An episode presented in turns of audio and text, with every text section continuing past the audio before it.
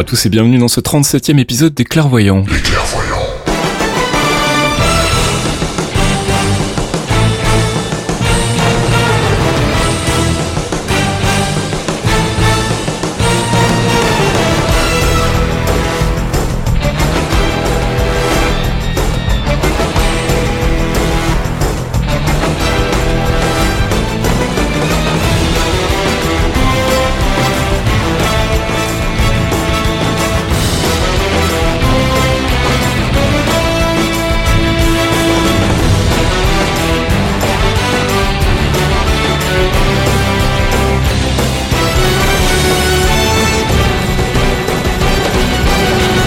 Chile 37e épisode, épisode de juillet 2017, et comme le veut la tradition, donc probablement un nouveau trailer Marvel dans les deux jours. Soyez euh, aux aguets. Salut Fox. Hello Fast. Salut Archeon. Salut tous les deux. Donc euh, bah oui, c'est un peu la, c'est un peu la, la crainte qu'on a à chaque fois qu'on enregistre un podcast. Maintenant, c'est est-ce qu'ils vont sortir un nouveau trailer avant? Je pense que c'est fort possible. Hein. C'est pas longtemps qu'on n'a plus entendu parler de Thor. On, on attaque la quatrième saison, on va se faire rouler dessus. euh, c'est bon quoi. Marvel, euh, comme c'est bon les mecs, on vous attend. Bref, c'est notre rendez-vous donc euh, mensuel avec euh, l'actu du MCU, le Marvel Cinematic Universe, dans lequel on décortique un peu toutes les news tournant autour du, MCU et puis on fait aussi des focus sur les personnages des comics pour vous en apprendre un peu plus sur leurs origines. On fait également des recommandations de lecture et puis bah, on écoute aussi de la musique, euh, qu'elle soit tirée des bandes son des films, des séries ou parfois même des trailers. On verra un peu tout ça euh, dans le fil de ce 37e épisode et je vous propose qu'on commence tout de suite avec notre rubrique News True Believers. I say I'm a true believer.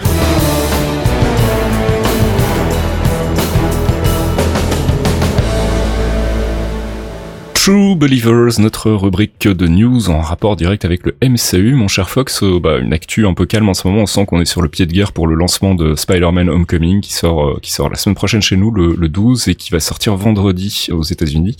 Donc, euh, bah, pas grand chose à se mettre sous la dent. Et comme on le disait tout à l'heure en plaisantant au début de l'émission, il y a de fortes chances qu'on ait des news après la sortie du podcast. On verra bien ça plus tard. On commence par un petit egg, Fox, puisqu'on a une, une confirmation. euh, alors, c'est assez rigolo, j'y reviendrai, mais donc on a une confirmation concernant un easter egg d'Iron Man 2. En effet, dans Iron Man 2, au moment où le, la Stark Expo est attaquée par les, les robots de notre ami euh, Ivan Vanko, il y a un petit garçon avec un masque d'Iron Man qui est ciblé par un robot et Iron Man le sauve avant de s'enfuir, de lui mettre une petite tape sur la tête gentillette et de se barrer. Ce gamin, il est révélé par Kevin Feige que c'est notre jeune Peter Parker, donc le nouveau Spider-Man, qui est donc ce petit garçon avec le masque d'Iron Man qui est venu à la Stark Expo. Voilà, il a plus que le masque, hein, d'ailleurs, il a aussi un gant et il brandit Oui. le gant en direction de, de, de Vanko. Donc euh, C'est un, un détail qui avait été euh, bah, évoqué à plusieurs reprises. En fait, c'est pour ça que je disais que c'était rigolo, c'est parce qu'en fait c'est un egg qui n'était probablement pas euh, pensé en tant que tel à l'époque d'Iron Man 2 et qu'il est devenu un peu par la force de la communauté puisque c'est euh, du côté de Reddit qu'on a beaucoup théorisé sur le sujet.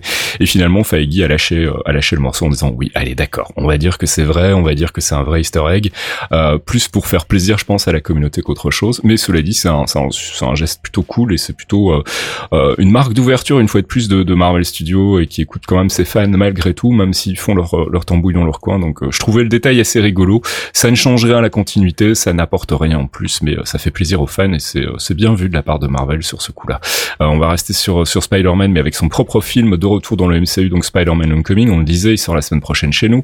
Euh, on a eu plein d'infos qu'on a d'habitude dans cette phase-ci du marketing, à savoir des détails plus techniques. On a des détails de la bande originelle qui ont été révélés. On a le, le tracklist qui n'apprend pas grand-chose finalement sur ce qu'on peut attendre de voir sur sur grand écran. Euh, les prévisions sur les ventes sont excellentes. hein. On met le, le, le Spider-Man euh, au niveau d'un Guardians 1, si je dis pas de bêtises. Donc euh, Mhm. je pense que ça va bien se passer. Euh, les premiers retours des critiques et des blogueurs et autres VIP qui, euh, contrairement à nous, ont pu voir le film avant la sortie en salle. Euh, bah, les retours sont excellents. Hein. Ils sont, euh, ils sont plutôt dithyrambiques, donc on est assez, euh, assez enthousiaste aussi de notre côté. Et puis on a eu une petite annonce casting qui fait plaisir, euh, Fox. Ah oui, oui. Alors cette annonce casting là, c'est un peu, c'est un peu surprenant parce qu'il s'agit de Jennifer Connelly. Surtout qu'elle arrive tard aussi, donc euh, à quelques jours de la sortie du film, on, on annonce qu'en fait elle est, elle est au générique du film. Ça c'est plutôt cool. Ouais. Elle serait, elle serait Lady Initiate ou la, ou alors la voix de la combi de Parker. Ce serait intéressant ça. C'est ça en fait, elle est présentée sur le- la liste des crédits qu'a qu'a défilé Sony donc de manière tout à fait officielle comme étant incarnant de Lady in Suit, donc la femme en costume littéralement, mais ça peut aussi vouloir dire la femme dans le costume et on pense que donc effectivement après quelques écoutes du trailer, il semblerait bien que c'est elle qui va prêter sa voix à l'intelligence artificielle qu'on retrouve dans la tenue de Spider-Man fabriquée par Tony Stark. Donc bon voilà, c'est une petite annonce relativement anecdotique, hein, mais ça fait toujours plaisir de retrouver Jennifer Peut-être pas. Pourquoi pas euh Imagine, imagine, c'est Jocasta. Jocasta, on avait déjà eu un, un easter egg dans Age of Ultron, mais qui sait peut-être que c'est effectivement Jocasta, que ça pourrait être assez rigolo. Euh, Spider-Man Homecoming, suite et fin, euh, un petit spoiler possible sur l'identité du personnage interprété par Zendaya. On sait qu'il y a eu beaucoup de rumeurs autour du personnage, beaucoup de, de fans étaient euh, archi convaincus qu'il allait s'agir d'une nouvelle incarnation de Mary Jane. Euh, il n'en est rien a priori, et bon alors attention, spoiler, hein, mais cela dit, si vous écoutez ce podcast, c'est que vous aimez ça. Euh, il se pourrait qu'il s'agisse donc de la fille de Donc la fille du Vulture, et ça pourrait avoir effectivement une, importance quand même capitale dans la trame du scénario. On, en parlera peut-être tout à l'heure si on a le temps dans la, section théorie crafting. Euh, mais je sais pas ce que ça t'évoque toi comme réaction, Fox, cette annonce. Je ne sais pas, j'avoue, euh, je, suis assez circonspect euh, sur la présence de Zendaya. Peut-être que ça pourrait être vraiment euh, quelque chose de, puissant pour le coup. Est-ce qu'elle porterait un costume de Big Bad? Est-ce que est-ce que finalement ce sera euh, un semi love interest et un déclencheur qui remplacerait euh, l'oncle Ben euh. Alors love interest a priori pas du tout, hein, donc ça ça a été clairement démenti, mais effectivement peut-être un, un, perso qui pourrait euh, pencher dans la balance émotionnelle. Oui, voilà. On parle, on parle au niveau du film d'un twist euh, assez euh, poignant à la fin du film. Il pourrait s'agir donc de la mort d'un personnage et pourquoi pas de Zendaya justement. Euh, si en plus il s'avère que c'est la fille de Tooms et qu'elle a un relationnel développé avec Peter Parker, ça pourrait être vraiment un, un twist intéressant. Donc bah voilà, on, on en reparlera peut-être tout à l'heure si on a le temps dans la, la, section théorie crafting, mais pour le moment on va laisser ça de côté et considérer que ça reste une rumeur. le film donc sort le 12 du 7 chez nous, donc bah, on l'aura vu pour la prochaine fois, on l'aura vu et revu et on pourra vous mhm. en parler plus en détail. On en profite d'ailleurs pour faire un petit coucou à nos amis de Marvel France s'ils nous écoutent. Hein. On aimerait bien aller voir les, avant-premières aussi, s'il vous plaît, madame. Ce serait bien pour pouvoir théorie crafter. C'est plus pratique, effectivement. Euh, on reste dans le Cinoche, euh, mais alors on va aller plus loin dans, euh, dans la timeline avec Black Panther, puisque le premier oh, trailer est sorti genre deux jours ou le lendemain de la sortie du dernier épisode. Voilà. Ça on ne change pas une équipe qui gagne. petite analyse rapide, Fox, t'en as pensé quoi, toi, du trailer? Ah, j'ai été conquis. C'est vrai. J'ai été conquis parce que je retrouve énormément de on retrouve les codes de la Black Exploitation, on retrouve toute l'imagerie tribale du Wakanda qui est, euh, qui est magnifiquement respectée et en même temps qui est mélangée aux influences, euh, aux influences tribales de, de notre univers, de, du monde réel en fait. Black Panther évidemment il crève l'écran lui-même, rien que rien que l'acteur. Euh, on, on, retrouve son, son skill signature avec son coup de pied retourné. Il y a énormément de choses qui m'ont plu. La BO évidemment qui défend sur le trailer. C'est cet incendie sur Reddit quand on a vu la les gardes du corps de Black Panther et cette, cette femme avec les cheveux blancs qui se fait penser fortement à une certaine Roro Monroe. Storm, ouais. Alors on sait très bien que c'est pas Storm, mais quand même le, le petit clin d'œil est là. Il y a beaucoup beaucoup de choses qui m'ont plu, ouais, et, et je suis très content de voir que ça file un, un bon chemin en fait c'est vraiment exactement ce que j'en attendais, même plus. Eh ben écoute, moi je suis assez convaincu aussi. J'ai trouvé le, ton du trailer assez différent de ce qu'on a pu voir chez Marvel jusqu'ici. Ça évidemment ne donne aucune indication sur le ton général du film. On sait que les trailers ont tendance à être un petit peu, euh, un petit peu fourbes à ce niveau-là. Mais je suis assez impatient de le voir, alors que je vous avoue que Black Panther est pas un personnage qui me passionne plus que ça surtout parce que c'est un personnage que je connais pas vraiment beaucoup dans les comics. Euh, et pour revenir sur ce que tu disais par rapport à Storm, moi je reste convaincu qu'on n'est pas à l'abri d'une surprise par rapport à ça. Ce serait drôle. Euh, si les, les, entités légales de Marvel ont réussi à, à faire valoir le fait qu'elle est effectivement très liée à l'histoire de Black Panther dans les comics, ils pourraient nous refaire une une une Twins comme dans Age of Ultron, à savoir utiliser donc une, une déclinaison de, du personnage euh, sans préciser qu'elle est qu'elle est mutante bien évidemment. Ouais. Euh, et pourquoi pas en faire une Inhumans ou autre chose, on ne sait jamais. Euh, mais je ne rangerai pas complètement ça euh, de côté. Euh, je pense que ça reste une possibilité, une bonne surprise pour le film. Sinon, pour le reste, bah, allez voir le trailer. Si vous n'avez pas encore vu, il est sorti.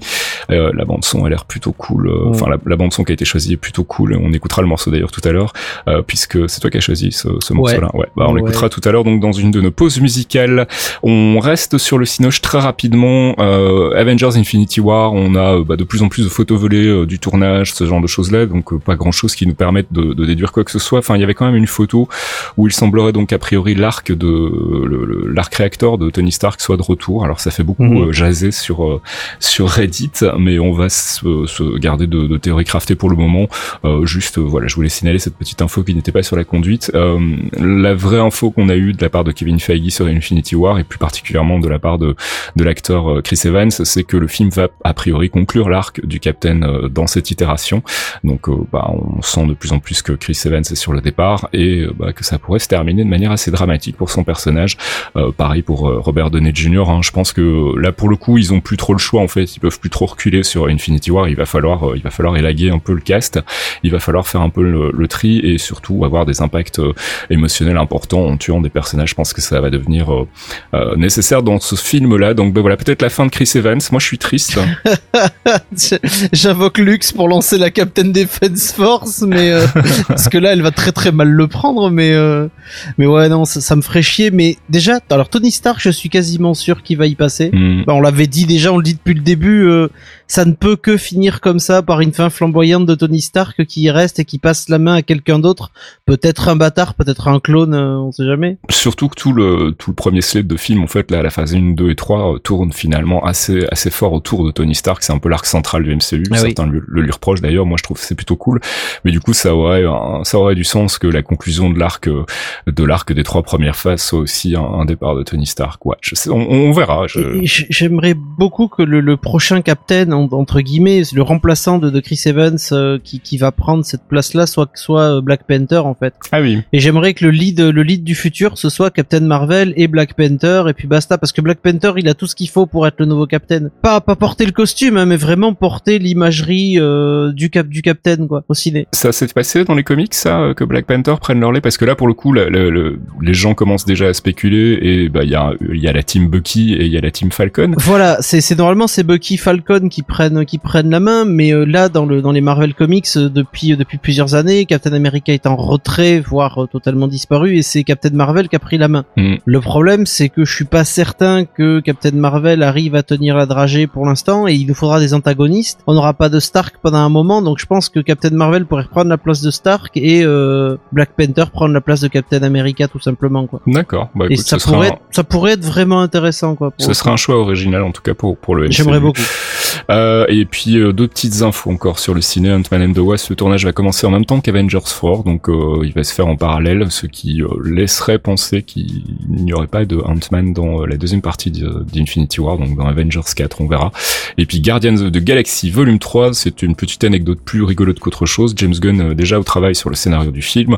il a annoncé sur Facebook qu'il avait fini un premier traitement du scénario, mais qu'il rencontrait une petite difficulté. Alors il n'est pas rentré dans les détails, mais je trouve ça assez rigolo. A priori, il aurait utilisé quelque chose de, de l'univers des Guardians dans le premier film, et il se rendrait compte aujourd'hui, au moment de l'écriture du scénario du troisième film, que bah, il en a besoin et pas trop de la manière dont il l'a présenté dans le premier film. Donc il a un petit souci de continuité, comme on dit.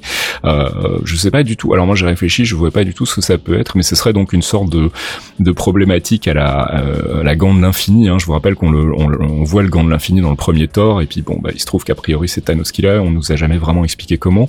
Euh, il pourrait donc y avoir un mini retcon dans, dans Guardians of the Galaxy 3, mais j'ai absolument aucune idée de quoi il parle. Ah, il y, a deux possibilités. Ou c'est un truc chez le collector, à mon sens, mm. ou alors c'est quelque chose de vachement plus simple et il veut aller chercher Nova. Mais du coup, pourquoi ça serait un retcon Parce que Nova a pas été présenté dans. Parce que la Nova Prime, normalement, le Nova Prime, c'est le Nova qui a les pouvoirs. Mhm. Et euh, la Nova Prime, c'est euh, c'est pas c'est Glenn Close là. Hmm. C'est une femme d'un certain âge qui est la commandante en chef, machin. Mais euh, on aurait besoin, il y aurait peut-être besoin de Nova. Ça m'intéresserait vachement de voir Nova au ciné parce que c'est un perso que j'aime beaucoup, sauf la dernière itération qui est un connard fini.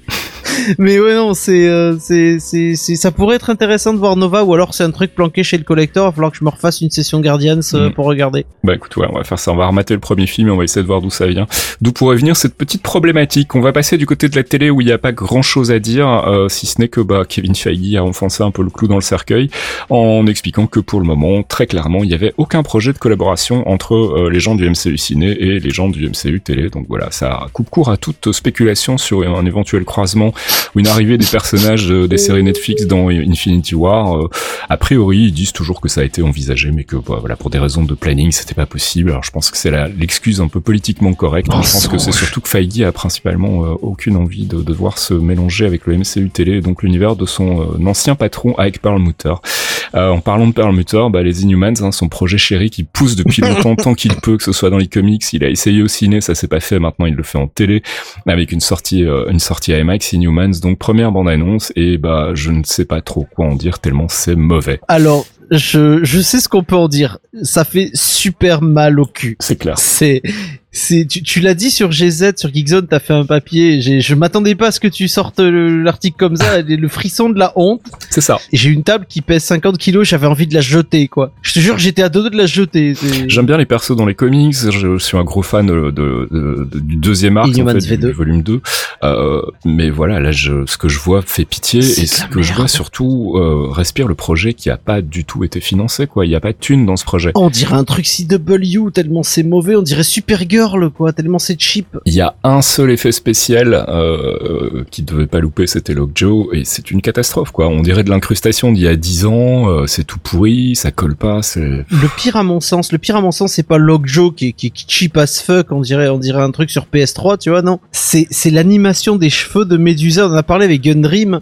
et on était ouf là-dessus, c'est que Medusa, mais c'est quoi cette tignasse, quoi, les mecs, vous... Mhm. c'est le cousin machin en rouquin, ou euh, comment ça se passe? Je ne sais pas, écoute. Parce que Medusa qui, a des cheveux vivants, qui, sont normalement censés flotter dans l'air et pouvoir bouger, machin.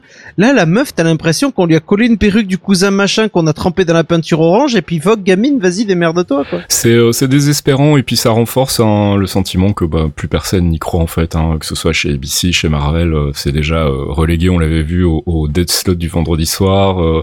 clairement, la sortie IMAX, je pense que c'était une, ultime tentative de financer un projet qui était en train de se, se casser la gueule et donc personne voulait.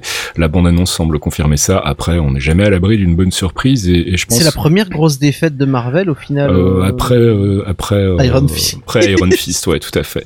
Bref, on, on, clôture cette section news par deux news qui n'ont pas de rapport. Enfin, la première, si un petit peu, c'est le, le, retour potentiel et one shot. Donc apparemment, Tom Holland aurait laissé échapper le fait que Marvel était en train de bosser sur des one shots. Alors bon, est-ce que c'est, ça veut dire pour autant qu'on va les retrouver très vite? J'en suis pas convaincu.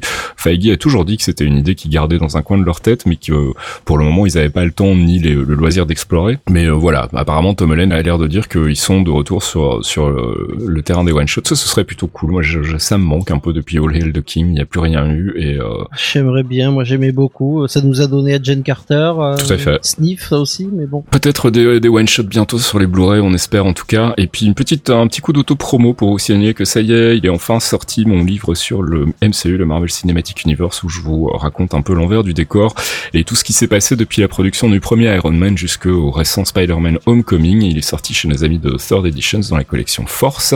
Il est euh, en vente sur leur site. Hein. Il y a les liens qui vont bien dans euh, le papier qui accompagne ce podcast. Donc n'hésitez pas à aller jeter un œil si ça vous intéresse de mettre la main à la poche pour un bouquin qui est plutôt joli. Moi je l'ai pas encore reçu donc j'attends impatiemment de pouvoir euh, tenir ça dans mes mains. Et c'est la fin de cette section de news. On va faire une première petite pause musicale.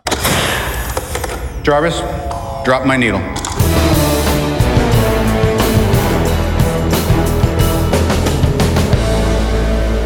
Jarvis, Drop My Needle, première pause musicale de ce 37e épisode des Clairvoyants, et on va se diriger du côté des trailers cette fois-ci Thomas, puisque tu nous proposes un extrait du morceau qui a servi à, sonoriser le trailer de l'excellent, euh, en tout cas qui a l'air excellent, Thor Ragnarok. Euh, je suis parti sur Immigrant Song de Led Zeppelin, euh, pour deux raisons, parce que déjà le morceau claque et colle très bien avec le trailer, et la deuxième, c'est parce que on atteint officiellement le point où je ne sais plus quoi prendre pour les pauses musicales. c'est vrai qu'on commence à avoir fait un peu le tour après 37 euh, épisodes, dont une grosse partie avec trois morceaux par épisode, et on a quand même malgré tout qu'une quinzaine de films du MCU, donc euh, bah oui, on n'a pas. Je compte grandement sur celle de Spider-Man Homecoming pour euh, rafraîchir un peu tout ça. Mais il faut du neuf là, il faut du 109. C'est clair, il va falloir plus de bandes son les gars. Bon, en attendant, on va écouter donc cet excellent morceau de Led Zeppelin donc euh, qui a servi à sonoriser le trailer de Thor Ragnarok, c'est Immigrant Song.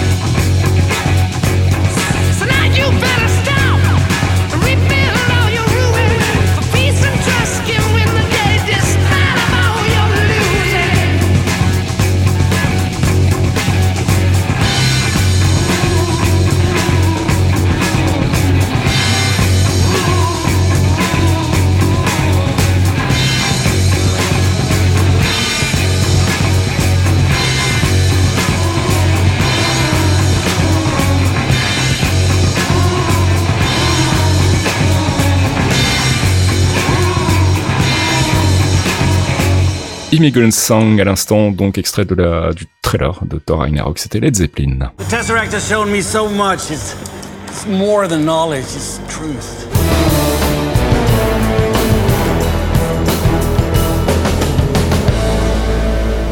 Avengers, c'est pas l'heure, notre rubrique récapitulative, théorie crafting et spéculation. Comme je le disais tout à l'heure en ouverture de ce podcast, ben on n'a pas vraiment beaucoup de news, donc on n'a pas vraiment beaucoup de nouveaux éléments euh, pour spéculer. On va néanmoins en profiter à trois, comme on le fait depuis quelques émissions, donc avec euh, Fox et Thomas, on va en profiter pour euh, essayer de faire un peu le tri dans les dernières annonces là qui avaient l'air un peu contradictoires entre Kevin Feige, le big boss de Marvel Studios, et Amy Pascal, la big boss, enfin plus la big boss de Sony Pictures, mais qui est responsable donc du Spider-Verse chez chez Sony euh, alors le, film Venom, le film Silver and Black, euh, des personnages qui sont dans le Spider-Verse comics, mais qui a priori donc ne seraient pas dans le MCU. Puis après on nous a dit si en fait ils seront dans le MCU. Et puis après on nous a dit en fait ils sont pas vraiment dans le MCU, ils sont dans une espèce d'univers parallèle. Et enfin dernière précision de Amy Pascal, la plus récente, qui dit qu'en fait euh, ça se passe dans la même réalité mais en parallèle, donc un peu à la sauce Netflix ou MCU télé si j'ai bien compris. Donc je sais pas ce que vous tirez de tout ça, Fox, pour commencer toi ton ton avis sur la question Ça sent quand même un peu Sonic et essaie de traire la vache à là. Il mérite des tartes, autant qu'ils sont. Il mérite des tartes qu'ils sont, parce qu'en fait, euh, on a une construction qui est Marvel comics avec des persos richissimes, euh, des moyens de faire du blé à tous les étages pour tous les producteurs. Je pense aussi à la Fox à côté qui viennent nous lâcher des dates, on sait même pas ce que c'est. Enfin, c'est n'importe quoi. Hmm. Et les mecs, ils se tirent la bourre pour faire des films, alors que ne serait-ce qu'en se mettant euh, à plat autour du projet Marvel MCU et en s'y accolant pour fermer un peu sa gueule, parce que Sony, c'est quand même les mecs, euh, ils osent la ramener après nous avoir fait euh, Amazing Spider-Man 1, 2 et 3, qui étaient des grosses merdes. 1 et 2, hein, ils ont pas 1 fait et 2, le 3. pardon, le 3, il a été annulé, C'était dans tes cauchemars, ça. Ouais, c'est ça, c'est ça. Mais qui étaient, qui, des grosses merdes cinématographiques nulles à chier et qui a craché complètement la série Spider-Man, qui avait eu les trois premiers films qui étaient vraiment sympas, même si le troisième était un peu en dessous. Là, on en est, euh, les mecs ils se tirent la bourre et au final, euh, ils veulent, ils veulent le blé, ils respectent pas les univers, je pense. Là, bonjour la Fox, euh, on partage le même nom, mais vous faites vraiment de la merde, les enfants. J'en ai ras le bol en fait. J'en ai ras le bol de voir. Je te sens énervé, oui. Mais ouais, non, mais je, suis fanatique de Venom. J'adore Venom, j'adore Ouais, Carnage. Ouais. Carnage, putain, Cletus qui est, qui est, qui est l'un des persos les plus ouf. euh, tu vois, j'avais, j'étais, j'étais jeune ado, tu vois, quand Carnage est sorti euh, dans les comics, Maximum Carnage, Super NES, le reste, tu vois, c'était des trucs qui baffaient la tronche un peu, tu vois. Non mais surtout on se retrouve dans une situation où on a finalement euh, des bad guys qui ont quand même très très lié à, à Spider-Man dans les comics qui tout à coup se retrouvent à exister sans lui et bah je sais pas je trouve que ça a pas de sens quoi. Bah, Venom existe pas sans Parker, quoi. Voilà. Thomas, t'as t'as t'as un avis sur la question Tu ça te fait chier? Tu t'en fous? Tu regardes ça avec curiosité C'est c'est quoi ton approche? Bah, c'est pas la curiosité que j'ai, mais déjà, ce que je trouve sidérant, c'est le manque de talent de communication d'Amy Pascal. C'est catastrophique, ouais. Taré, quoi. C'est dingue. N'importe qui avec le poste qu'elle a. Quand elle balance, euh, ouais, mais en fait, euh, les films Spider-Man qui vont arriver, c'est dans le MCU. Tu regardes la gueule de Feige à côté qui fait, what? Euh, tu crois qu'elle essaie de lui mettre la pression à ce moment-là en disant si on arrive à susciter suffisamment de buzz par rapport à l'idée, peut-être qu'il va craquer et nous dire oui, allez d'accord, vos films machin, vous pouvez les intégrer. Moi, je, ouais, vu le rollback qu'il y a eu, euh, vu le rollback qu'il y a eu juste après, je pense que c'est ça. C'est un espèce d'une tentative de coup de pression qui a totalement pas marché. Ouais, parce que pour le coup, je la, je la sens quand même pas euh, incompétente non plus à tous les niveaux, même si on sait qu'elle a une réputation quand même de- d'être quelqu'un qui qui communique assez mal. euh, mais là, pour le coup, moi, je l'ai plutôt senti comme un espèce de petit appel du pied en mode, eh, ça vous dirait qu'on mette aussi Venom et tout ça dans le MCU euh, Du coup, je pense qu'ils ont dû avoir une discussion assez tendue à l'issue de cette conférence de presse et de cette interview en particulier, et qu'on a dû mettre les points sur les i en disant, bon, alors, ok, vous pouvez faire ce que vous voulez, on va dire que ça existe dans un univers identique, mais que en gros, euh, elles interagiront pas les unes avec les autres. Ce qui euh, voilà n'a pas n'a pas beaucoup de sens quoi. Je, je je comprends pas. Je comprends pas la enfin je comprends la démarche de Sony qui va chercher à à, à faire le plus de pognon possible avec la, la, la propriété surtout que là ils se rendent compte que ça cartonne et que bah il y a de fortes chances pour que ce Spider-Man soit sans doute celui qui va rapporter le plus de thunes pour eux Mm. euh, et d'un autre côté ben je comprends pas que Feige laisse faire euh, à, à tout prix euh, qu'on qu'on vienne empiéter sur sa propriété euh, culturelle on va dire sur son IP euh, alors que euh, il est pas le dernier à tirer des, des à mettre des bâtons dans les roues de la télé pour les faire un peu chier donc euh, je sais pas, je, je comprends pas trop. Je voulais qu'on qu'on revienne dessus juste peut-être pour euh, voilà, c'était juste histoire de, de, de resituer un peu la problématique. Donc on va partir sur le principe que ces films ne font pas partie du MCU pour le moment, euh, et donc on n'en parlera pas. Et si un jour il se trouve que une annonce officielle vient éclaircir un peu le sujet, eh ben on considérera la possibilité de les intégrer aussi dans, dans nos news. Mais pour le moment, c'est c'est pas à l'ordre du jour. pour Euh, l'instant, le consensus qu'on j'en ai, c'est euh, on a un personnage commun. ouais. Faites votre merde de votre côté tant que ça vient pas foutre la merde d'une autre en fait. Ouais, c'est ça. Et j'ai l'impression que Feige garde aussi la porte ouverte à la possibilité peut-être de leur prêter Spider-Man pour euh, ce qui est complètement délirant, quoi. Je veux dire, Marvel vend une licence à Sony qui la reprête à Marvel, qui la reprêterait éventuellement à Sony derrière si euh, s'ils font du bon travail. C'est surtout la qualité de ces films qui va peut-être les rapprocher du MCU ou pas. Je pense que si c'est vraiment des sombres merdes et que personne n'en veut, euh, Kevin Feige voudra pas de ça dans son giro. Le problème, c'est euh, comment tu structures la création d'Eddie Brock, en fait, sans Spider-Man? Ah bah ça, Parce que Venom, Venom, c'était le symbiote de Spider-Man, c'était le Black Spider-Man qui qui sépare. euh, ouais, ça après c'est c'est la- c'est l'adaptation au pire. hein, C'est Ouais, enfin, j'imagine qu'il y a eu des reboots, euh, peut-être sans Peter Parker, mais Ouais, enfin c'est mais même la persona la personnalité d'Eddie Brock, elle est entièrement axée sur Spider-Man. Il n'existe que parce qu'il déteste Spider-Man et qu'il lui en veut et qu'il veut ceci, qu'il veut cela, mais par rapport à Spider-Man. non mais après à ce compte-là ils peuvent partir sur Flash. Enfin non, j'allais dire ils peuvent partir sur Flash Thompson, mais non, ce qu'on l'a dans Spider-Man Homecoming. Mais Bah ouais, non, mais ils euh, peuvent faire un mix. C'est l'adaptation après. Ils peuvent faire un mix Eddie Brock, Ouais. Flash Thompson pour avoir une espèce d'agent Venom. Ouais. Un truc qui colle qui collerait avec le succès de Deadpool actuellement. Enfin c'est. Ouais, non, non, si- s'ils font ça, ça va être, ça va être nul à chier. Pour- moi, je, là vraiment, c'est la spéculation. Je sais Ah pas où ouais, ils vont, je sais pas ce qu'ils décident de faire, mais Je le sens pas. Bah, en tout cas, la réinterprétation des personnages est une possibilité. Hein. On faut pas oublier non plus qu'on a eu ça déjà dans la MCU à plusieurs reprises. Celle qui nous vient à l'esprit en premier, là, c'est Ultron, qui finalement est un personnage très différent du personnage des comics, tout simplement parce Ouais. qu'il est pas du tout basé sur le, le- la même source, le même matériel source. Hein. Dans les comics, c'est euh, c'est une, une extension, on va dire, de, de Ant-Man, de Hank Pym. Euh, dans dans l'univers ciné, c'est une extension de Tony Stark. Donc forcément, c'est deux personnages qui sont différents, mais qui gardent la même euh, euh, le même nom et puis un peu la même aura. Donc euh, je pense qu'il y, a- il y a moyen hein, de faire euh, Venom sans Spider-Man, mais c'est un peu débile et ça sent pour le coup vraiment le le- l'envie de se raccrocher au wagon tant que faire se peut et je trouve ça un, un- petit peu dommage. Mais bon on verra on verra ce que ça donne. Pour le moment euh, le, le- le casting a l'air plutôt bien parti hein, du côté de Venom. Euh, Tom Hardy moi ça me ça me botte bien. Euh, après voilà ça dépend ce qu'ils vont faire. Peut-être effectivement partir sur un agent Venom euh, qui serait euh, plus simple à mon sens à mettre en place qu'un Venom pur. Mais d'un autre côté ils ont annoncé que Carnage serait là aussi. Donc on reste quand même malgré tout avec des symbiotes. Donc je sais pas. J'ai aucune idée. Cassidy, va être compliqué, quoi. Hmm. C'est, c'est, euh, enfin, Cletus Cassidy, s'ils partent sur un, un symbiote verse, euh, ça va être super tendu, quoi. Parce que Cletus Cassidy va l'expliquer aussi.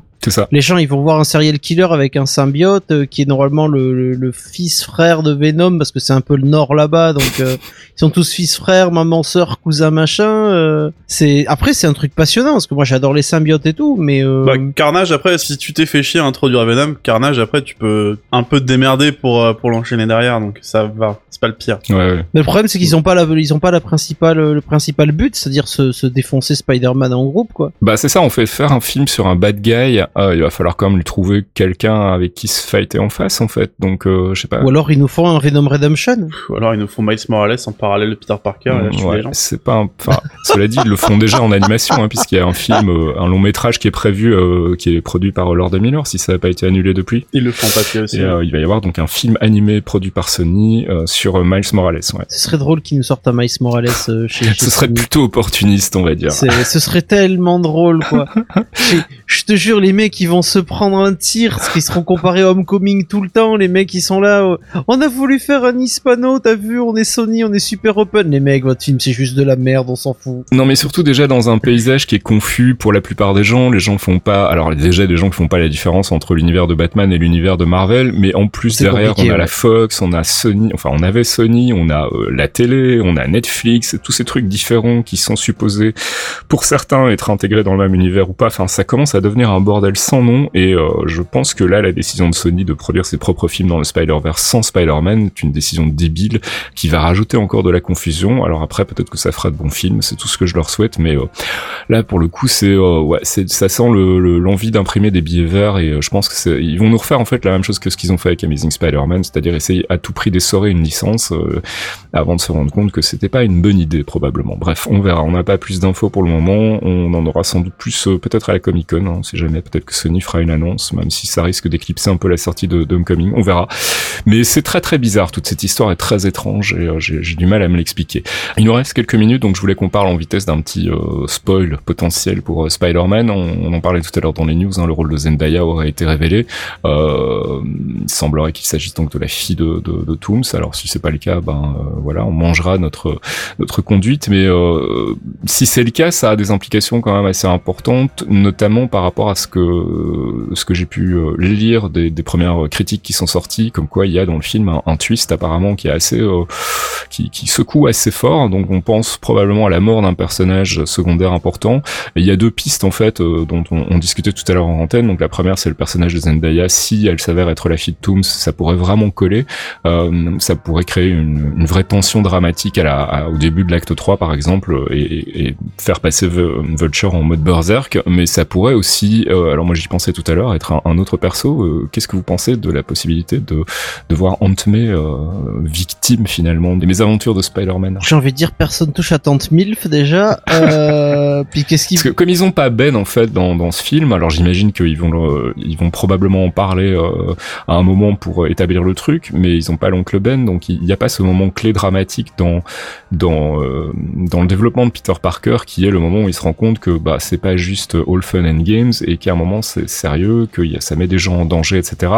Euh, J'ai l'impression qu'on a des indices de ça dans le trailer, hein, le côté un peu paternaliste de Tony Stark, mais mais à côté de ça, on on n'a pas vu dans, dans les images euh, qui ont qui ont qui sont sorties, on n'a pas vu de scène où on se dit tiens là ça pourrait être un moment dramatique assez important et, et fort. Donc moi je pense à la, à la mort d'un perso et effectivement Zendaya ou Aunt May. Euh, Thomas t'es plutôt de quel team toi? Je pense plus à, à Zendaya du coup. Ouais.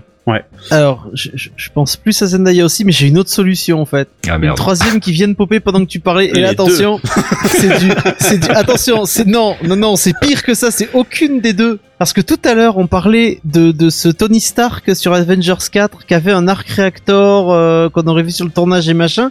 Et si Hmm. Tony prenait une balle pendant un combat se faisant attaquer par Vulture, était emmené d'urgence Ouais, à ah, l'hôpital et là il avait l'arc réacteur et c'est lui l'oncle Ben. Je, je, je n'exclus pas la possibilité que ce soit le cas, mais je, pour le coup, je trouve que c'est pas vraiment un moment dramatique. qu'on on sait déjà qu'il sera dans Infinity War. Euh, on va voir le film en sachant très Oui, bien qu'il va voilà. pas mourir. Donc, Bah, il euh, pourrait pour peut-être tuer je... Il pourrait tuer Zendaya ou Tante May ou et, et Tony Stark serait blessé au milieu, tu vois. Enfin, Moi, je pense que c'est ça. Hein, euh, Peter Parker va être responsable de, de, de la mort d'un des personnages euh, du film. euh, va savoir lequel, mais plutôt probablement Zendaya donc. Et c'est ce qui va, euh, c'est ce qui va le faire passer en mode un peu plus sérieux business et euh, on va sortir de là en se disant bon ben voilà maintenant, il faut que j'assume mes responsabilités. Hein, with great power, tout ça, on connaît, le, on connaît la rengaine. Moi, ce que je verrais bien, c'est surtout Zendaya en dommage collatéral d'une rencontre en fin d'acte 2, quelque Tout à chose fait, ouais. entre Vulture et... Ouais, non, c'est ce que je pensais en début d'acte 3, en fait, un, un moment où elle est dans la balance et où ça se passe mal et où finalement Tooms pète un câble parce qu'il vient de perdre sa fille et que voilà, il est parti en mode full vilain et, euh, et effectivement, ça pourrait être euh, ça pourrait être intéressant. Tout ça euh, à une semaine de la sortie en salle du film, donc tout le monde va pouvoir confirmer ou infirmer nos dires. Je pense que c'est quand même très courageux de notre part de faire du théorie crafting sur le sujet. Mais on en parlait tout à l'heure aux antennes et je me suis dit tiens, ça ferait ça ferait une bonne petite pastille supplémentaire dans, dans cette rubrique et et je pense qu'on va clôturer ici pour ce mois-ci euh, et on va refaire une petite pause musicale et on va aller se rafraîchir parce qu'il fait chaud. Jarvis, drop my needle.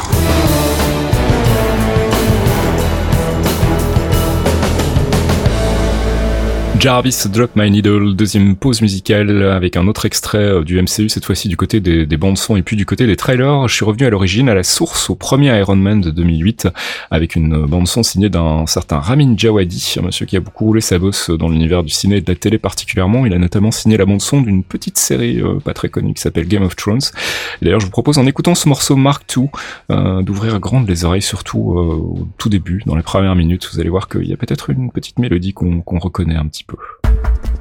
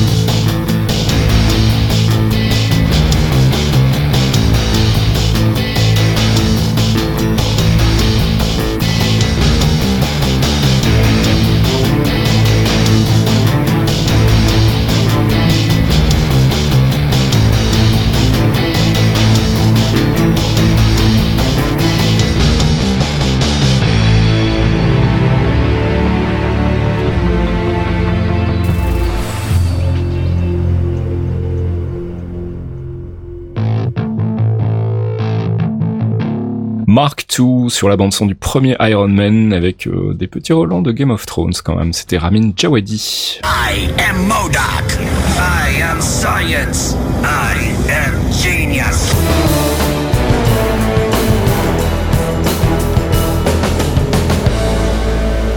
I Am Science, notre focus sur un personnage, une organisation, un arc des comics dans bah, une rubrique dans laquelle on essaie de, de vous en dire un petit peu plus sur les personnages qu'on découvre dans les films du MCU ou dans les séries du MCU et que vous n'avez euh, peut-être jamais lu dans les comics. Donc euh, on s'est intéressé le mois dernier à, à Vulture qui sera le, le big bad de- du film Spider-Man Homecoming. On a décidé de, de poursuivre sur Spider-Man Homecoming, mon cher Fox, avec un petit focus sur euh, quelques big bads de Spider-Man qu'on va retrouver également dans, dans le film. C'est ça, Archeon nous a préparé un, un petit pack euh, Big Bads euh, pour Homecoming avec euh, Tinkerer, Montana, Shocker et évidemment Prowler. Donc on va on va commencer par ordre. Alors je, suis, un mec qui a des OCD, donc je les ai classés par année. Hein on va commencer par le tout premier de Tinkerer, qui a été créé par Stanley et Steve Ditko dans Amazing Spider-Man euh, numéro 2 en mai 63. Euh, Le monsieur s'appelle Phineas Mason. Euh, c'est un inventeur spécialisé dans l'armement, donc on pourra se demander si le monsieur est un, pote de chez Hammer dans le MCU. Il a fait ses armes en extorquant de l'argent à des politiciens après avoir envoyé ses hommes de main qui placent des micros afin de les espionner, d'avoir des dossiers croustillants. Puis avec la- l'arrivée de, des premiers super-héros, quoi, il va avoir une opportunité de vendre des armes et de l'équipement qu'il invente euh, à des gens qui voudraient affronter des super-héros en fait. Et il va ouvrir un magasin de réparation euh, qu'il utilise comme couverture pour ses activités. Il va proposer ses services, des inventions. euh, Évidemment, les inventions elles sont faites pour les criminels les plus les plus riches et ceux qui offrent le plus obtiennent le meilleur matos. C'est par exemple lui qui a créé la tenue de Mysterio, de Hall ou par exemple de Constrictor. À quelques rares occasions, euh, il fait autre chose. Sinon, il s'arrange pour rester le plus loin possible des activités de ses clients et il navigue entre les lois pour éviter de finir derrière les barreaux puisque Ouais, mais moi, je, je, je vends du matos, j'y suis pour rien. Les gens font ce qu'ils veulent avec le grille-pain que j'ai vendu. enfin, mec, ton grille-pain, euh, il, balance, il balance des décharges électriques. Ah, mais j'y suis pour rien. C'est ça, je vends des AK-47, mais c'est pas ma faute si les gens se tirent dessus avec. ça, pas, c'était pas mon ça. idée. C'est pas moi. Alors c'est un perso qu'on va effectivement voir euh, voir dans le film. Ça, ça a l'air de plutôt rejoindre en fait ce qu'on a ce qu'on a pu voir pour le moment de son personnage euh, très brièvement dans la bande annonce. Hein. Ça a l'air d'être un bricoleur, un bidouilleur. C'est probablement le le bras droit de, de, de Vulture dans cette entreprise, donc de récupérer euh, les artefacts Chitari euh, du, euh, du premier film Avengers pour en faire des armes et euh, à son tour aller utiliser le, le- ses inventions pour pour commettre des crimes. Donc ça a l'air de plutôt coller. Il a un, il a un profil particulier dans dans les comics. hein. C'est pas un vrai big bad en fait. C'est vraiment c'est vraiment un entrepreneur véreux. Oui, oui, c'est un opportuniste total. C'est-à-dire que c'est vraiment le- l'entrepreneur véreux. Il a pas le côté. Il a essayé d'être super criminel si tu veux, mais euh, l'action ça l'intéresse pas. Lui, ce qu'il veut c'est le pognon. Donc vendre son matos, les armes, les équipements qu'il crée, ça lui rapporte, ça fait du crime, mais ça il s'en fout parce que lui il, en retire de l'argent. Et puis de toute façon il va pas il va pas pencher euh, vers un camp plus que l'autre en fait. C'est juste vraiment comme tu dis un opportuniste. euh, il arrive parfois. un euh, mercenaire en fait. oui, oui, bah c'est c'est un c'est un c'est un équipementier euh, pour euh, pour pour le du black market quoi. Ça lui arrive même d'aider son fils qui travaille pour le gouvernement américain et qui est un espion. Et, et malheureusement, euh, à un moment, son fils va mourir, tu vois, et Mason va venger le, le- décès de son, de son rejeton en balançant des informations confidentielles à son réseau de clients. D'accord. Tous ses clients se sont chargés de nettoyer les mecs quand tu as, quand assassiné son rejeton, tout simplement. C'est c'est vraiment un mec qui, qui navigue entre les eaux, quoi. qui pourrait donc aussi être un- une sorte de mercenaire dans le film, on verra, on- peut-être que ce sera un des, un des plot twists, qui sait. Euh, un autre personnage qu'on va voir dans le film, alors moi pour le coup je le connais pas du tout, c'est Montana. Montana, créé par Stanley et Jack Kirby dans euh, Amazing Spider-Man 10 en mars 64, donc on remonte un peu vers notre époque petit à petit. C'est un personnage qui est très différent de ce qu'on voit dans le film apparemment. Donc euh, il est très différent de ce qu'on verra, mais ce monsieur s'appelle Jackson Brice. Il est né à Bozeman dans le Montana et c'est de là qu'il va prendre son pseudo. C'est original, Pas ouais. original, tu vois. C'est comme si je m'étais appelé le Belge, Belgianis Soupirex. c'est ça. Il va grandir avec un certain Fan Sidan et Ox, deux autres malfrats avec qui il va fonder les Enforcers. C'est un trio de gros bras alloués pour les caïds qui ont besoin d'hommes de main et de nettoyeurs, si tu veux. Il va être employé par Big Man, qui va les faire venir à New York, et c'est là que Montana va être opposé pour la première fois à Spidey, en fait. Ses talents au lasso, parce que lui, c'est le mec qui utilise un lasso, hein, un peu comme un cowboy, euh, ses talents vont faire durer le combat, mais vont pas suffire, hein, Spider-Man va le défoncer. Et au fil des années, ben, Montana et son groupe font passer d'employeur en employeur, euh, mais ça va rester des hommes de main, c'est des, vraiment des, des bilistes euh, bad guys, quoi. Ils ont pas vraiment de pouvoir, c'est des, c'est, c'est des mecs, des, des, des troufions, quoi. Mais du coup Montana dans la bande-annonce, parce que moi je situe pas du tout, on l'a vu vu ou pas? Alors en fait, ils le mettent comme shocker numéro 1. Apparemment, c'est lui qui file les gants à Schultz. Ok. Apparemment, c'est c'est un homme de main de Vultures et Schultz sera un deuxième et il transfère. Donc on n'aura peut-être pas Montana dans les films, mais il a le nom du personnage, donc c'est pour ça que j'en ai parlé. Donc a priori pas tout à fait, euh, pas tout à fait la, la même itération dans les comics. C'est pour ça que moi ça me disait absolument rien. Euh, et puis bah évidemment Shocker. Alors euh, le vrai Shocker pour le coup, le, le Shocker officiel. Ah là, c'est le vrai shocker de Stanley et John Romita Senior, donc euh, Amazing Spider-Man 46. On arrive en mars 67 maintenant. Herman Schultz, de son vrai nom, qui est né à New York, qui abandonne le lycée euh, malgré euh, de grands, grands talents pour les sciences. Et il va très, très vite mettre à profit ses talents pour se faire de l'argent facilement, en fait. D'après lui, il est le meilleur perceur de coffres du monde. euh, il va très, très vite prendre cette, cette réputation dans le milieu du crime. Il va se faire arrêter lors d'un casse, il va être envoyé en tôle, et puis sa cellule, il va mettre au point des gants qui permettent d'émettre des ondes sismiques et il va s'en servir pour, éch- pour s'échapper, en fait. Il va défoncer son mur, il va se barrer avec. Voilà, ce dont on vient de parler avec Thomas. Donc les, les Voilà. fameux gants là en l'occurrence seraient plutôt euh, affectés à, à l'équivalent de, de Montana dans le film. ouais. Et après avoir peaufiné son invention, bah, il va prendre une carrière de criminel avec des, des capacités, donc euh, il va devenir celui qu'on connaît sous le nom de Shocker depuis l'époque. Il va vaincre Spider-Man la première fois qu'ils vont se rencontrer parce que ce dernier avait été blessé dans un combat précédent. Mais c'est rare parce que le mec, tu vois, il a pris la confiance assez vite en fait. Contrairement à tous les adversaires que, que Parker peut avoir euh, dans, dans le Spider-Verse et dans Marvel, Schultz c'est le, le seul qui a aucune rancœur euh, contre lui en fait. C'est juste un homme, c'est juste un criminel. Spidey fait son travail et euh, bon bah il faut bien qu'il se qu'il s'empêche l'un l'autre euh, de temps en temps quoi. Mais son but c'est de faire du blé et d'avoir une certaine réputation, d'être un, un grand criminel si tu veux quoi. Et puis dernier personnage, en, en l'occurrence euh, un personnage qui me dit rien non plus, euh, Prowler, Aaron Davis. Il est dans le film aussi lui du coup. Il a été confirmé, ouais, c'est le personnage en fait de Donald Glover. Ah d'accord, ok, c'est donc ouais, bah, je suis déçu que ce soit pas Mysterio du coup, Sniff. Ouais. Euh, bah donc voilà, Prowler aka Aaron Davis, un autre Ouais. bad guy qu'on verra dans le film euh, de Spidey. Alors lui c'est le plus récent, euh, créé en 2011 par Brian Michael Bendis euh, qu'on adore tous euh, et On adore Pichelli. détester surtout. Je le déteste. Oh, pas autant que euh, Simon Kingberg. non, euh, le, le... C'était gratuit. Mais non Putain. Quesada. Quesada, voilà. Non mais bon mais Quesada n'existe pas, c'est comme Indiana Jones 4. c'est dur, c'est très très dur. Go fuck yourself Joe Quesada. Pauvre Joe. Donc oui, c'est c'est Bendis et Sarah Pichelli qui l'ont créé dans la nouvelle série Ultimate Comics Spider-Man volume 2 numéro 1 qui est sorti en novembre 2011. Donc tu vois, c'est tout récent en fait. Et donc euh, lui, il a un frangin qui s'appelle Jefferson, euh, Jefferson Davis et depuis leur enfance en fait, ils vivent euh, de, de petits larcins, euh, de, de petites embrouilles et euh, en grandissant, là le mariage de Jefferson euh, va le remettre dans le droit chemin et Aaron va préférer lui continuer à essayer de choper euh, de l'argent facile et de faire des petits crimes, va prendre le nom de Prowler. C'est un classique chez Marvel quand même, j'ai l'impression. Ça me rappelle Luke Cage et, euh, et son, son côté un peu frère aussi, avec euh, celui qui va devenir plus tard le, le Big Bad de, de la série et dans les comics aussi. Euh, Il y a ce parcours aussi de rédemption d'un côté, et puis de l'autre côté de moi j'y vais à fond et je continue à devenir un, un Big Bad, euh, alors que à la base ils sont euh, entre guillemets frères euh, dans, dans Luke Cage. C'est un peu le, le même principe ici, j'ai hein. l'impression. Ouais, c'est ça. C'est- les bases du shonen, hein, l'amour, l'amitié, la famille. Hein, mais, euh, Et du coup, ce prowler, en fait, il va faire un dans les labos abandonnés d'Oscorp. Euh, il va y voler tout le contenu d'un coffre euh, qui comprend une petite boîte rouge et dedans il y a un truc peu particulier puisque ce sont des araignées génétiquement modifiées dont une s'était échappée et avait donné ses pouvoirs à un certain Spider-Man, je sais pas si vous connaissez. Ça me dit quelque chose. Ouais. Il va, il va ramener cette boîte chez lui, puis malheureusement il y a une araignée qui va s'échapper et elle va mordre son neveu et lui donner les mêmes pouvoirs que Spider-Man. D'accord. Et c'est la, la genèse d'un perso qu'on, qu'on- dont on parlait aussi tout à l'heure. Bah, un certain Miles Morales Ouais. en fait, puisque oui, c'est le, le fils de son frère, c'est Miles Morales.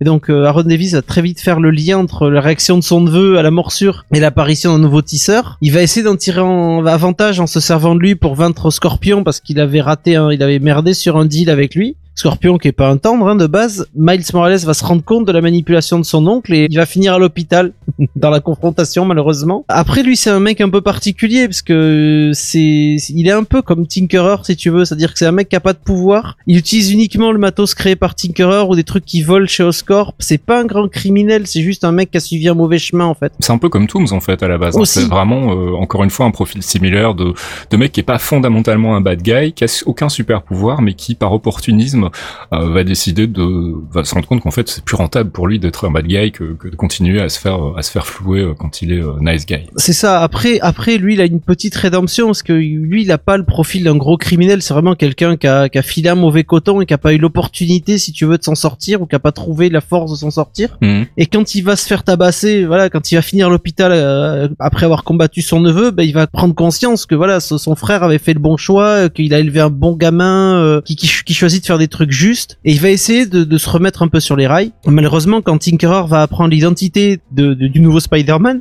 ben Aaron il va se rendre compte que voilà, il, a quelque chose enfin à protéger, et il va tuer carrément Tinkerer pour protéger Miles. Donc il a quand même ce truc de voilà, c'est un mec qui a mal tourné, qui a fait des choses euh, vraiment pas recommandables, mais il apprendra au bout de sa route le sens de la famille. Donc c'est quand même un perso intéressant aussi. Donc euh, au final, euh, des, des persos qui ont quand même tous à peu près un, un profil assez similaire de, de bad guy un peu par la force des choses, en dehors de, euh, je sais plus c'était lequel là, qui, a, qui, a, qui a pour le coup un, un vrai passif de, de criminel, mais mais euh, on a quand même un Tooms qui va être euh, clairement dans cette optique-là, euh, et il n'est pas impossible que du coup Prowler par exemple ait euh, à peu près le, le même rôle. il y a une interaction entre lui et, et, et Spider-Man dans le trailer, si je dis pas de bêtises, euh, qui est assez courte, mais où on a quand même malgré tout une sensation de mentoring un peu. Alors c'est peut-être ironique, il est peut-être en train de lui faire la leçon parce qu'il est en train de le, le tabasser, mais d'un autre côté, euh, il, il me semble que ce personnage va naviguer en eau trouble pendant le film. Ça serait pas, euh, ça serait pas inintéressant en tout cas si c'était le cas. Bref, on va éviter de spéculer à une semaine de la sortie du film pour pas trop passer pour des grenades. Mais, non euh, mais même même de base sur les profils, les mecs sont tous des. Après on verra lesquels seront intégrés, tu vois, avec euh, avec Tooms et donc Vulture tout ça, mais euh, de base, mis à part Shocker qui est un criminel plus ou moins endurci euh, et criminel de carrière. Les autres, c'est tous des mecs qui ont mal tourné. C'est ça qui est intéressant, c'est le regroupement, la, causalité qui regroupe euh, tous ces mecs-là, euh, qui ont tous, qui viennent tous d'univers différents, et qui se retrouvent sur le même chemin du crime, quoi. hmm, tout à fait. Face à Spidey. Bon, bah écoute, on en saura plus la semaine prochaine quand on pourra enfin aller voir Spider-Man Homecoming dans les salles. On espère qu'on aura fait le tour, il est temps que ça se termine. J'ai des chats qui commencent à se manifester euh, à l'arrière-plan, comme vous pouvez l'entendre. Je pense qu'on a faim là, je vais, je vais aller nourrir les chats. Euh, merci à Thomas d'avoir préparé ce focus, merci à toi Fox de nous l'avoir déclamé et, et complété. Euh, on va faire tout de suite une petite pause musicale et je vais aller donner des croquettes aux fauves. Chat. Jarvis, drop my needle.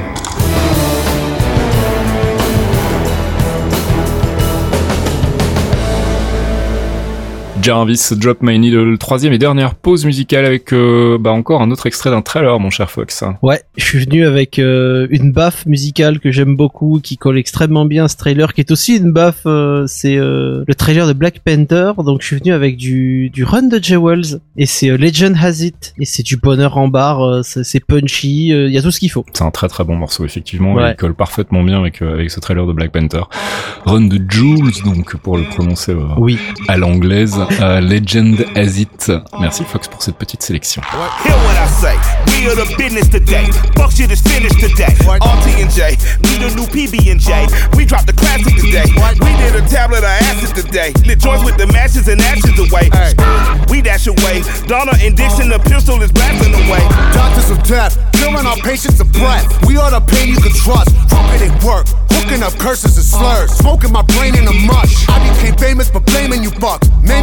my way through the brush. There was no training or taming of me and my bruh. Live like a man, but I'm animal raw.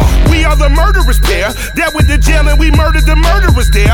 Then with the hell and discovered the devil delivered some hurt and despair. Used to have powder to push. Now I smoke pounds of the kush. Holy, I'm burning the bush. Now I give a fuck about none of this shit. You run her over and out of this bitch.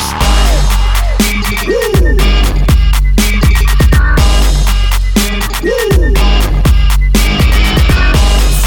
spotlight.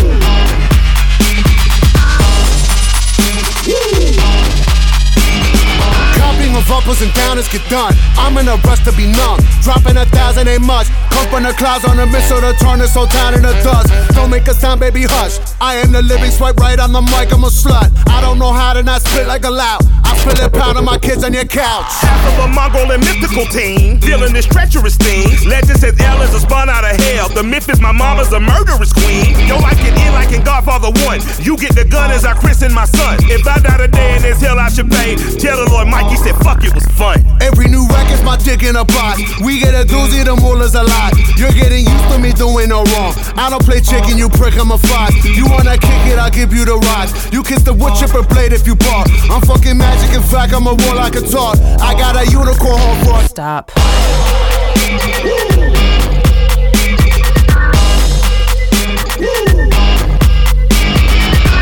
Step into the spotlight.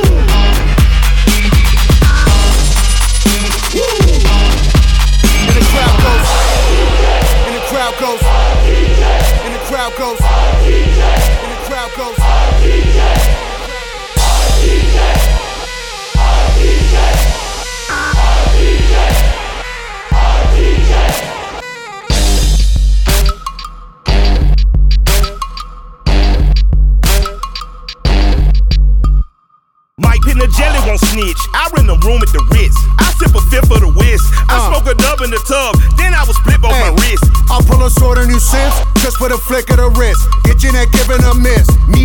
away whistling and grin. Every day's golden when you only win. Bullying bastards and beating on beats. Sounds like a day at the beach. Preach. I keep the middle school step on your feet before you can speak. Blow to the feet. We move them on the ones you think of me. You think I'm lying, you right, see my teeth. Don't be a bore when I'm raw if I move. Hunting's no fun when your prey doesn't move. I put a gun to a bunny like truth. Say something funny, your bunny go boom. You got a bevy of shit you could groove. We like to thank you for choosing our crew. And that's from the crew you can trust. Warranty plus for fucking shit up. We are the no-gooders, do-gooders, known to the dancers and dealers and doers of dust. Run the Jewels, donc euh, Legend Has It euh, tiré de, du trailer et peut-être qui sait avec un peu de chance de la bande son du film Black Panther. En tout cas, on l'espère. Euh, allez écouter l'album. D'ailleurs, il est vraiment vraiment cool. Enfin, pas que cet album-là. D'ailleurs, tout ce qu'ils ont fait de manière générale. Je ne remercierai jamais assez Pipo qui, euh, pour une fois, m'a fait découvrir un truc qui ne m'a pas trop cassé les oreilles. He's a spy. He's the spy. His secrets have secrets.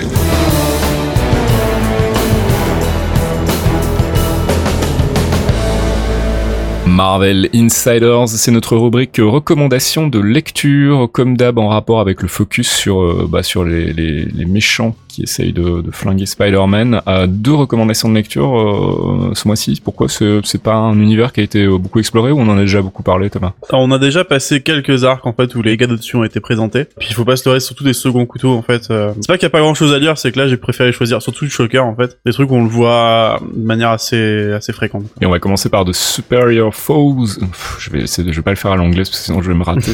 The Superior Foes Spider-Man qui date de 2013. hein. Donc là c'est un arc qui va suivre en parallèle euh, l'histoire de Superior Iron Man. Euh, ça par contre je sais plus, on a parlé, c'est la période où Peter Parker est mort. Non, pas du tout. Mais c'est ça, c'est la période où il est mort et où en fait son esprit s'est interchangé avec celui de d'un de Dr Octopus. Dr. Octopus, qui ça. prend le rôle de Spider-Man à sa place. fait, ouais. Et donc là, en fait, on a un espèce de petit medley de la rock gallery en fait de Spider-Man. On voit un peu comment ils vivent leur vie au quotidien. Dans le tas, on a Shocker d'ailleurs, un Shocker euh, comparé à l'arc qu'on verra après, qui est un peu, un peu pas guiré, mais qui aime bien faire des vannes, qui fait ses conneries, etc. C'est le Hawkeye de la bande en fait. ça. Ouais, c'est pas loin d'être ça, c'est pas loin d'être ça. Peut-être pas au niveau de Kai, mais on est, on est pas loin. Ah, d'accord. Alors, c'est honnêtement pas un, enfin, c'est un avis personnel, c'est pas un arc fou fou. Ça reste plutôt bien écrit et bien dessiné, c'est intéressant à lire. Et ce qui est bien, c'est qu'on voit euh, l'autre côté, en fait, euh, des super méchants, ce qui se passe de, de l'autre côté de la barrière. quoi. Ça c'est plutôt cool, ouais. Donc ça, on vous, on vous filera euh, comme d'hab le, le lien sur sur le post qui accompagne ce- cet épisode du podcast. Et puis euh, un deuxième arc pour le coup, Villains for Hire. hein, c'est c'est quoi? C'est un pendant à Heroes for Hire de, de Luke Cage et Iron Fist. C'est exactement ça, c'est le- le- l'exact opposé, en fait. C'est Purple Man qui s'est décidé, bah tiens, euh, Heroes for Hire, ça marche plutôt bien, et si on faisait la même chose de l'autre côté Euh, donc du coup, il se fait une petite euh, une petite équipe euh, où dans le tas il y a Shocker et d'autres d'autres super vilains qui commencent à faire des casses un peu partout dans le monde. Enfin, surtout à New York. Et de l'autre côté, on a Misty Knight, qui elle fait partie des vrais Heroes for Hire, qui se dit bah on va combattre le mal par le mal, et qui va choper d'autres super vilains pour leur dire bah écoutez les gars, on va faire super vilain contre super vilain, vous allez vous foutre sur la gueule. C'est Suicide Squad en fait. C'est Suicide Squad versus Suicide Squad. D'accord. Alors encore une fois, c'est pas fou, mais c'est assez marrant de voir euh, voir quasiment que du super vilain sur un arc. Là pour le coup, je l'avais déjà dit au-dessus, mais pour le coup, l'artiste fait un boulot qui est quand même assez ouf. Enfin, moi, j'aime beaucoup en tout cas le, le style graphique. c'est Renato Harlem, c'est ça C'est ça, c'est Renato Harlem du coup qui l'a et, fait. et du coup, je vois qu'aux aux auteurs, on retrouve un duo qu'on connaît bien, hein, Dan Abnett et Andy Lanning, donc euh, DNA. Qui sont très loin de l'espace pour le coup, qui sont revenus un truc plus terre à terre. pour l'écriture, ils se sont pas foulés. Hein. C'est vrai? Ils- Non, non, ils se sont pas foulés. C'est un truc relativement basique, mais il y a quelques punchlines rigolotes et c'est enfin, le- le thème vilain contre vilain me fera toujours marrer en tous les cas. Clairement, ça peut être ça peut être une cool lecture donc pour en apprendre un peu plus sur les les, les big bad de, de Spider-Man. Et puis euh, bah on vous renvoie aussi au focus qu'on a fait euh, le mois dernier sur euh, sur l'ami Vulture et puis on avait fait un focus aussi sur sur Spider-Man il y a il y a deux ans je crois maintenant qui est toujours d'actualité où il y avait euh, des recommandations aussi à découvrir concernant le personnage. Puis n'hésitez pas à les partager euh, vos recommandations de lecture dans le thread Idwan. On sera ravi d'aller lire les arcs qu'on a peut-être euh, qu'on a peut-être pas lu euh, merci Thomas. Mais de rien, bonne lecture. Are you Tony Stank? Yes, this is this is Tony Stank. You're in the right place. Thank you for that. Never dropping that, by the way.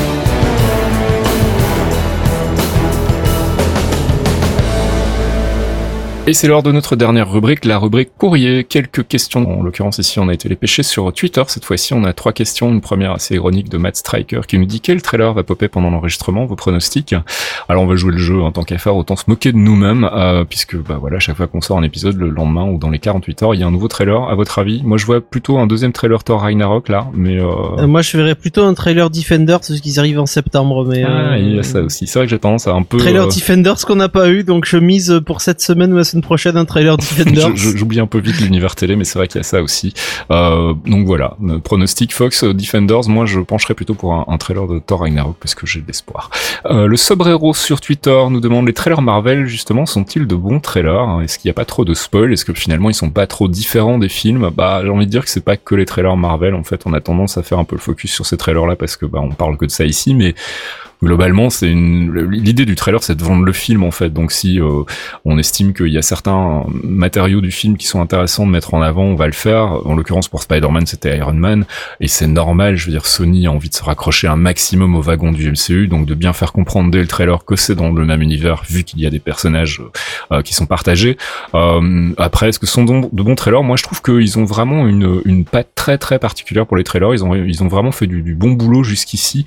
Je suis assez admiratif de, de, de ce boulot de manière générale. Hein. Je parle pas que des trailers Marvel là pour le coup. C'est euh, c'est un boulot vraiment difficile. Je m'y suis essayé pour le fun et je, je confirme que ça prend du temps et que c'est vraiment pas facile. Faut revoir tout le film, toutes les scènes, choper les éléments qui sont intéressants à intégrer euh, et puis mettre tout ça en musique. Euh, donc je sais pas. Moi je pense que ce sont des trailers qui sont dans la norme de ce qu'on de ce qu'on a au niveau des trailers, à savoir des, des trailers qui essaient de vous vendre le film sans trop vous en dire. Et à ce niveau-là, je pense qu'on n'a jamais vraiment eu de spoil majeur euh, dans un trailer. En tout cas, pas quelque chose qui n'avait pas déjà été annoncé auparavant dans un communiqué de presse ou autre. Je sais pas ce que t'en penses, Fox. Il y a eu des Red Herrings dans les, il y a eu des Red Herrings dans, il y en a eu pas mal Exact. en fait, notamment sur Age of Ultron, sur Captain Sur America. Winter Soldier, euh, tout les à mecs fait. Ouais, il y avait une scène Voilà. avec euh, où on voyait un, un cadavre, euh, enfin un corps inanimé sur une table, euh, manifestement dans, dans une morgue, et on avait euh, pour le coup, pour le pour le trailer, Marvel avait euh, couvert le visage de, de l'acteur qui était euh, Samuel L. Jackson.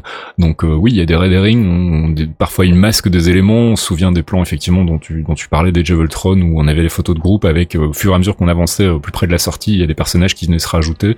Euh, je trouve qu'ils en font un bon usage. Alors après, effectivement, c'est de plus en plus courant à Hollywood d'avoir des, des trailers où il y a des scènes qui ne figurent finalement pas dans le film. Ça a été très très fort le cas sur Age of Ultron, mais je pense aussi à Rogue One hein, pour sortir un peu du MCU. Euh, je pense que c'est une problématique plus générale à Hollywood et c'est pas spécifique à, Marvel. Donc euh, voilà, je pense que ce sont des trailers dans la norme, mais euh, je, je pense que c'était de mon avis sur ce coup-là, Fox. C'est pour nous faire travailler en fait. Aussi. Si on n'a pas de trailer, on n'a pas de dissertation de trailer. Ah, mais clairement, hein, c'est devenu aussi un outil de, marketing à ce niveau-là. ça fait plus que vendre le film en lui montrant, en montrant des images. Ça joue aussi avec les attentes des fans, et surtout dans l'univers Marvel où la spéculation va bon train. Euh, on aime bien euh, avoir des petits, euh, des petits éléments auxquels se raccrocher pour savoir ce qui va se passer dans les films, et ils en jouent vraiment admirablement bien. Donc je pense que non, il n'y a pas trop de spoil. J'ai rarement euh, été euh, frustré d'avoir déjà vu un truc dans un trailer et de, de, de le revoir euh, au cinéma après derrière. Parfois peut-être une vanne qui tombe un peu à plat parce qu'on l'a déjà entendu 15 fois, parce qu'on l'a vu 15 fois dans le trailer, mais en dehors de ça, je trouve qu'ils font du, du bon boulot. En tout cas, ils sont, euh, ils sont au standard euh, hollywoodien, il n'y a pas de problème. Et puis dernière question, Damien, toujours de Twitter, qui nous dit euh, novice en comics, j'ai été acheter euh, Infinity. Alors il dit Infinity, j'imagine qu'il parle d'Infinity War sur vos conseils. Ouais. Euh, je ne vois pas comment on mettre Warlock dans le film, c'est le personnage central. Euh, bah comme d'hab dans les adaptations MCU, hein, euh, ils puisent dans le matériel, euh, dans le matériau original et ils se permettent des adaptations. Ici en l'occurrence, il se trouve que Warlock euh, a pas encore été introduit, ne sera probablement, enfin ne sera même certainement pas introduit dans, Infinity War. C'est en tout cas ce qu'a déclaré James Gunn. Donc il sera pas central à l'intrigue. Il pourra apparaître dans l'intrigue de la deuxième partie, hein, dans Avengers 4. Mais voilà, je pense qu'ils vont faire autrement. On savait déjà que, Vision avait un rôle peut-être potentiellement similaire. Euh, Il y a, d'autres persos qui pourraient remplir en fait le, le rôle qu'a joué euh, Warlock dans les comics. Enfin, je sais pas ce que t'en penses, Fox, mais pour moi, c'est pas un obstacle majeur en tout cas à ce que le film soit intéressant. Non, c'est pas un obstacle majeur. Par contre, oui, je regrette un peu de pas avoir un personnage aussi central et important de l'univers cosmique qu'Adam Warlock, mais ça m'arrange parce que j'ai pas le focus à faire. non, et puis c'est du taf, l'air de rien. Là, ils vont, ils vont devoir déjà euh, introduire Thanos, hein, parce que finalement, Oui. Thanos, le grand public, on connaît Personne, que dalle. On, on voilà, sait pas qui c'est. Hein. C'est un On grand sait juste méchant. que c'est un grand méchant mauve euh, ou rose, enfin je sais pas trop, euh, qui euh, manifestement on veut aux Avengers, mais pour le grand public qui se base uniquement sur les films et qui n'a aucune euh, connaissance des comics, ce personnage n'a aucun euh, background pour le moment, donc il va déjà falloir s'occuper de celui-là. Et même si on simplifie ce qu'il y a dans les comics, ça reste un personnage complexe. Rajouter par-dessus une couche de Warlock, sachant qu'il a été euh, hinté dans Guardians, donc il va falloir faire une connexion à un moment ou l'autre avec cet univers-là. Euh, ça commence à devenir un vrai bordel. Donc je comprends que vu le le cast déjà impressionnant d'Infinity War, il se soit dit ok, on va peut-être pas mettre ce bad guy là. En revanche, et je reviens là-dessus, ça n'a plus de rapport avec la question, mais je, je suis de plus en plus convaincu qu'on va avoir euh, d'anciens bad guys euh, repopés, euh, ne fût-ce qu'en caméo ou en tout cas en petit rôle secondaire dans, dans ce Infinity War. Je, je sais pas pourquoi, j'ai, je, je commence à lire des trucs, des rumeurs comme quoi effectivement, ça serait à l'ordre du jour. Donc voilà, bah, ça clôture la, la session courrier. Je sais pas si tu voulais rajouter un truc sur la dernière question concernant Warlock, à part que t'es content de pas faire le focus, ce que je peux comprendre. Non, bah, c'est pas que je suis content de pas faire le focus, c'est que ça me T'as permet. réussi Thanos quand même. Ouais, ouais, ouais, j'avais, on avait bien galéré sur Thanos, mais euh, on avait bien bien galéré sur Thanos, mais euh, Et Mantis. Man- Mantis aussi, ça a été, ça a été la galère, mais surtout, surtout que, que Warlock, en fait, c'est un personnage qui a tellement d'implications entre Magus, euh, ses différentes itérations, le rapport qu'il a avec Ayesha. Enfin, c'est, c'est, si tu veux, c'est, c'est le personnage en lui-même a son propre univers, en fait. Et tout est lié autour de lui. Ça m'embête un peu d'en faire un personnage biliste. J'aurais aimé qu'il soit un véritable personnage central et que, Ouais. parce que c'est, c'est une force du bien aussi, euh, à sa manière, mais euh, c'est, un personnage tellement puissant que ça aurait été intéressant de l'avoir. Moi, je pense qu'il mérite son propre arc dans un film comme Guardians 3, justement, où on prend le temps de le développer plutôt que de le, Carrément. ram- le ramener en, en sidekick euh, de Thanos euh, de manière assez maladroite et finalement assez superficielle. Donc, je pense que pour le coup, c'est un bon calcul et, et je, suis, je compte sur euh, sur les scénaristes pour reprendre en fait le flambeau de Warlock et éventuellement peut-être le distribuer à plusieurs personnages. On verra comment ça se passe, mais on n'est pas inquiet et encore une fois, c'est une adaptation. Hein, ça doit pas être forcément littéralement une, une transposition de ce qui s'est passé dans les comics, surtout si ça dessert le film au final, comme on vient d'en parler.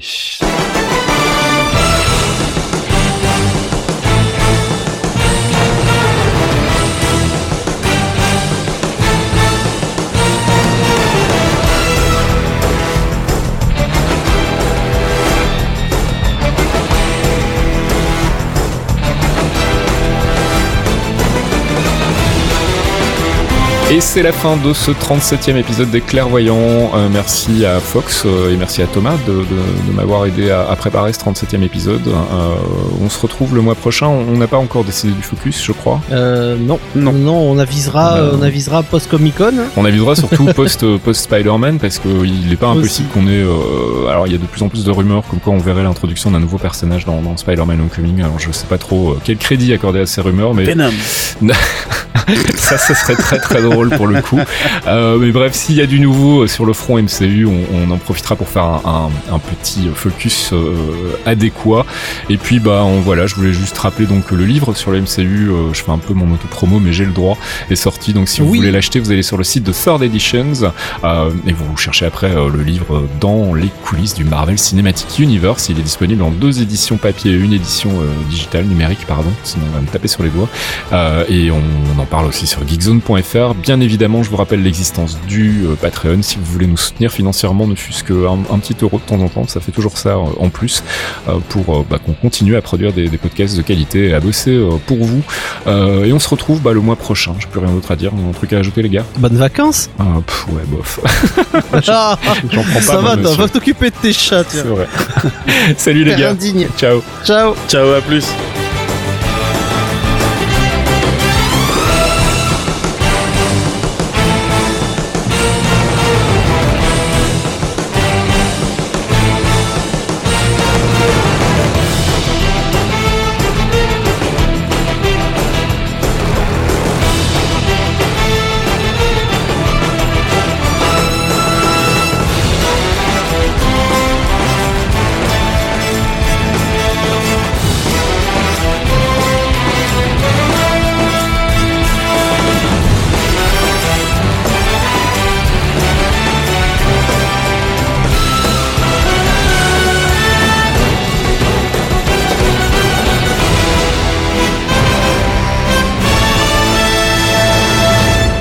Le MCMU, dans le C- dans le MCMU, dans le C...